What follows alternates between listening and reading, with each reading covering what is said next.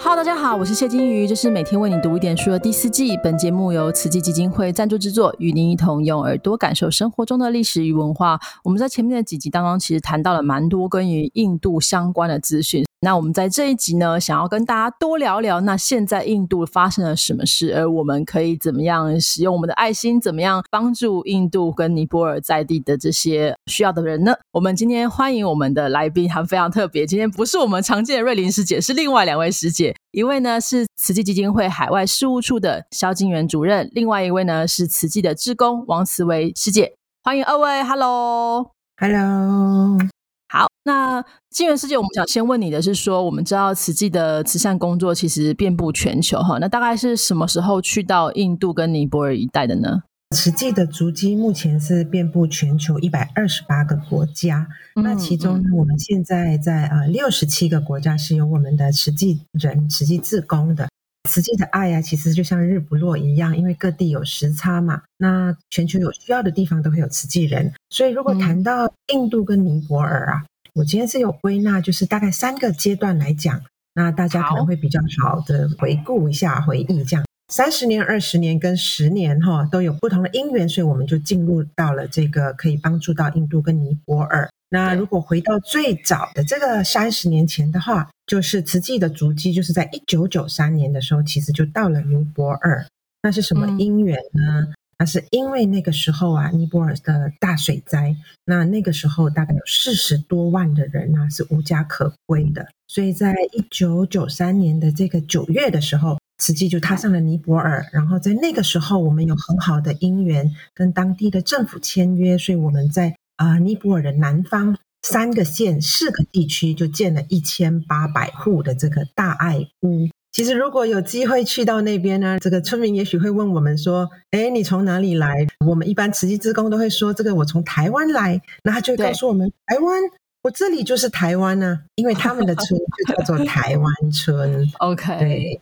呀，这是我们尼泊尔最早的因缘。那如果是呃拉近一点，就是也不近啦，就是二十年前的话，其实那个时候是到印度，所以我们在印度的北部，就是现在的 Gujarat，那时候发生了一个七点九的强震，然后是两万多人往生，所以我们实际也是。当地的一个组织，它叫做法国关怀基金会，是在印度耕耘很多年的一个慈善组织。那我们是跟他们合作，那那个时候也是盖了这个两百二十七间的永久屋给他们。嗯，所以这是比较早期进入印度跟尼泊尔的因缘。那当然比较靠近的，也是大家比较熟悉的，就是我们在疫情的期间，因为大家都知道，二零二零年这个印度尼泊尔的疫情非常严重。所以我们在那个时候，也就是提供了很多这个医疗物资，还有粮食纾困。这两个国家，我们在这两年间呢，其实就提供了全球的爱心啊，台湾人的爱心。那防疫物资就高达了八百七十一万件，然后医疗器材，像当时候非常需要的这个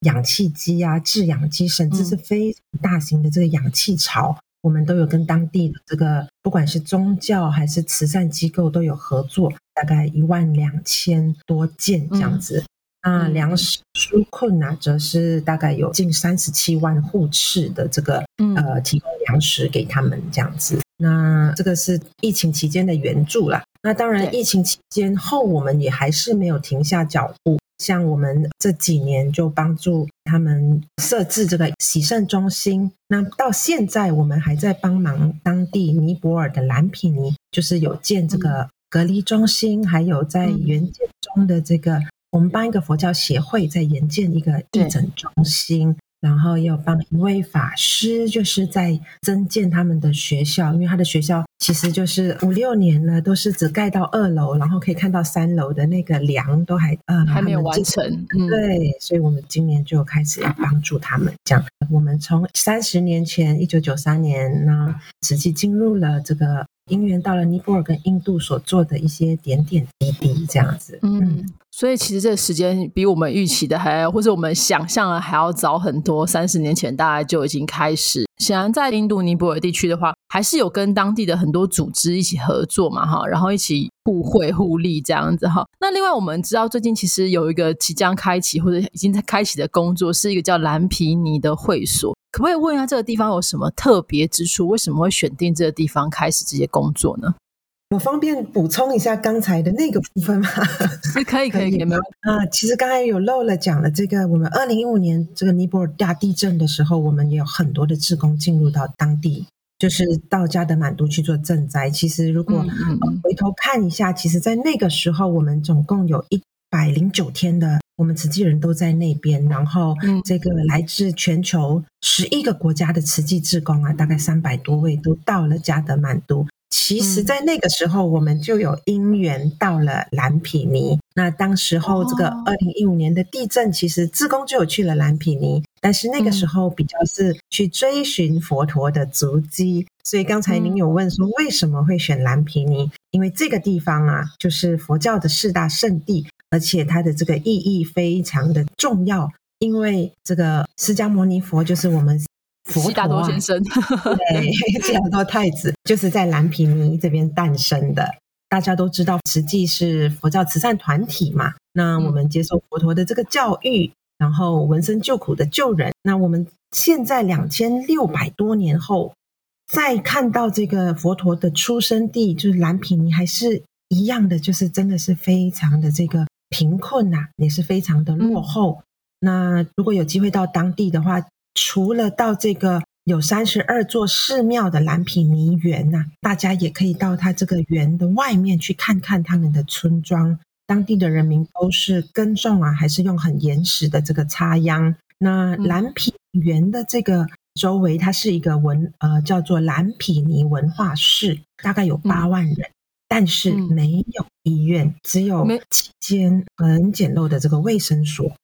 八万人没有医院，那大家这些医疗的需求要怎么办？就是期间做卫生所的话，可能只能做很简单的一些处理而已。对对，所以只要有病的话，他们就要到其他的城市去。那这个也要交通啊。那当地人普遍贫穷，所以很多时候不仅没有交通费，没有医疗费，所以这个小小的病也会拖成大病啊。嗯，对。那其实当地就是因为这个贫困嘛，所以对孩子教育的问题也是。不太注重，所以他们的辍学率非常的高。其实这整个就是一个不断的恶性循环呐。所以虽然说这个地方蓝毗尼园很多的佛教徒，很多的观光的这个观光客会前往朝圣。但是其实大家停留的时间不久，大概半天一天可能就看完了，所以是没有带动到当地的这个经济的繁荣。所以当正年上人看到说当地是这么的贫困，还有我们的志工亲身走入之后，看到当地是如此的这个匮乏，不管是医疗还是教育，所以啊就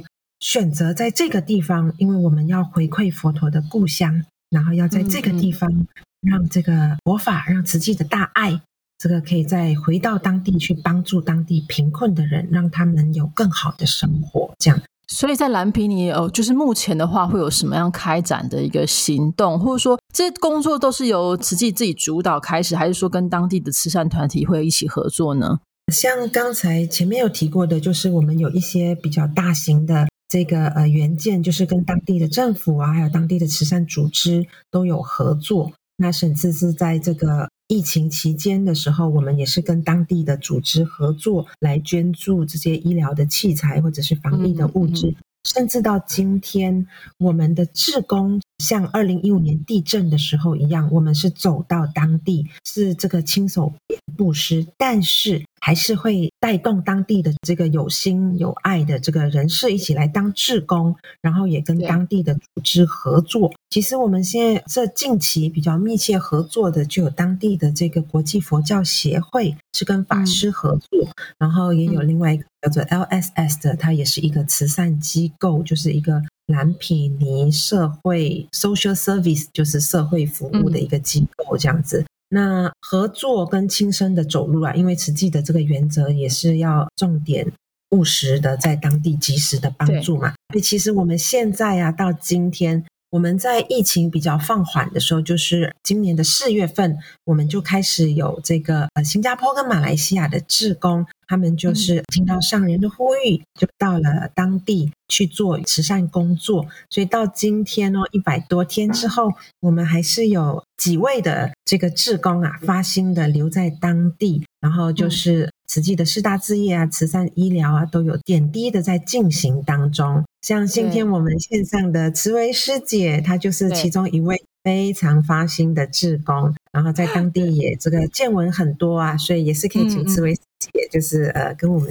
分享这样。对，蛮想听听看慈维师姐就是现场就是感受到的一些呃故事也好，或者说您在现场看到了什么状况，会让您觉得在这个服务的过程当中，会觉得我们还需要付出的更多，还需要更努力的地方有哪些？感恩主持人，也感恩静言师姐前面的解说哈。当然，我们去到尼泊尔，去到蓝皮尼哈，因为我们也有点滴的跟着正言上人，也知道佛陀的故事，所以去到当地，对于我们自工来讲，我们真的是仿佛走入佛经里面的经典了哈。本来在书上所见的文字，现在所有的画面出现在脑海里。所以肯定，我们对于这个地方有一份作为佛教徒、作为正言上人的弟子的那一份的情感所在啊。那今天很想跟大家分享的是，我们第一梯次就是刚才静言师姐所说的四月二十八日，我们在疫情之后阔别了两年，再一次重新踏上这个佛陀的故乡，心里面的感受，除了很多的思绪，我们所见到的。仿佛就是两千五百年前佛陀的故乡，那时候的情景都是在我们的眼睛所见、耳朵所听见哈。跟那个地方，它现在整个乡村的面貌，也许跟当时佛陀的时代是没有多大的分别的。那因为在纾困的期间呢，刚才静言师姐有跟大家介绍，我们有跟这个尼泊尔国教佛教协会的会长麦特利法师这边有合作。做了大米和食用油的纾困，所以这一次我们重新回到的蓝皮尼呢，也在请教当地的合作对象，我们能不能走进村庄去看看我们曾经发放过的村庄，他们的生活现在是怎么样的？在这个期间呢，我们就见到了一个哈在地上爬动哦，然后用嘴巴在地上找奶瓶的一个小男孩。嗯，呃，这个家庭呢，曾经接受过慈济在封城时候两次的米粮发放。那我们到他的家其实是不经意的，只是路过，想要看看村庄的面貌。可是当我们从他的房子的一个小门看见这个小男孩哦，我们当时的领队陈医师他就这样子形容，他说：“我在乡下长大，家里也养过猪哈。”他说：“看过小猪出生的时候，眯着眼睛找母猪的情景。这个孩子他像一只小猫一样，而且它是就是很脏啊，整个身体都是那个泥沙。它的第一面是那种沙地嘛，哈，趴在地上用嘴巴找它的奶嘴，哈，这样子好像没有尊严可言哦。陈医师说完这几句。”和回想他小时候看到那个小猪的情况之后，他再没有办法讲话。所以我们去过他的家，也知道他们在疫情过后至今也没有办法呃能够生活上有改变哈，父母也没有工作，那很辛苦的时候，奶奶要上街去乞讨回来，我们就决定马上要给他补助当月的米粮哦。那这是我们第一次接触到这一位趴在地上的男孩。他才三岁哈，他的名字叫做阿曼。其实不管是谁哈，看到阿曼，看到他的情况，个人觉得他一定会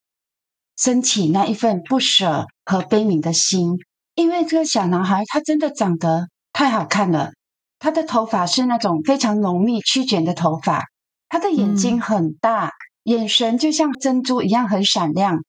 嗯，当我抱他的时候啊，我会想到说，你怎么会在这里？如果是在一般的家庭，他一定是几万般宠爱在一身的。可是我们没有办法多想。当我把他抱在我的怀里的时候，他紧紧的抓住我的衣服。我们穿的是那个蓝色的，呃，我们委员的我们自工的衣服嘛，哈，我马上看到哈，他把我的衣服都紧紧的拽住，都皱了。不单只是如此，我衣服啊、身上啊、手上都是泥沙，所以就会想说，你怎么会在这里呢？如果你长这样子，在一般的家庭，一定大家都很欢喜的看到你，都很喜欢你，因为是对很可爱，然后也感受到他害怕。我们当时就猜想，他应该平时很少人会抱他，为什么呢？因为他是看不到的，他眼睛是盲的、失明的。爸爸对有状况，对奶奶也年纪大了。他还有一个姐姐，姐姐呢到了入睡年龄，但是还没有去上学。那因为他是光着身体嘛，所以我们就跟奶奶要求说：“你能不能给我们一件裤子，先帮他穿上？”他就拿了一件粉红色的小裤子给我们。我们很用力的要帮他穿，但是穿不上，因为裤子太小了。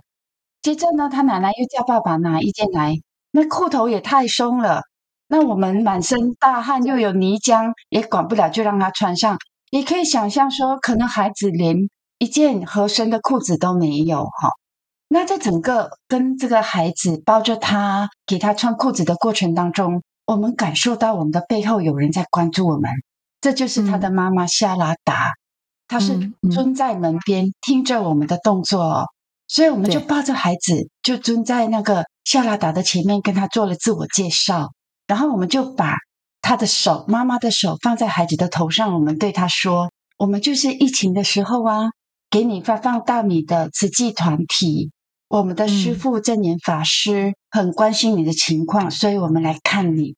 好，那夏拉达听着我们说话，他就慢慢的点头，然后他告诉我们说：“其实他五岁之前哈，根据他的父母说，他是看得见的。”只是后来哈，不知道什么原因，他的视力就逐渐的退化到什么都看不见。那我们有打开手机的光，问他说：“啊，那你看得到光吗？”他都摇摇头，他什么都看不见，包括影子。好，所以就能够感受到说，其实夏拉达这位妈妈的世界，跟她所住的房子一样的，一扇窗都没有，一道光、一个影子都没有，都看不见。所有的色彩她已经忘记了，包括她提起父母说她五岁之前能够看得见的世界，她都好像。忘记到不曾拥有过这样子，嗯，可是当我们跟他说真言法师关心你的时候，我们就会很自然的伸出手去抚摸他的脸，他就摸到我们自宫手上有一串，就是我们受赠的时候上人给我们的念珠哈。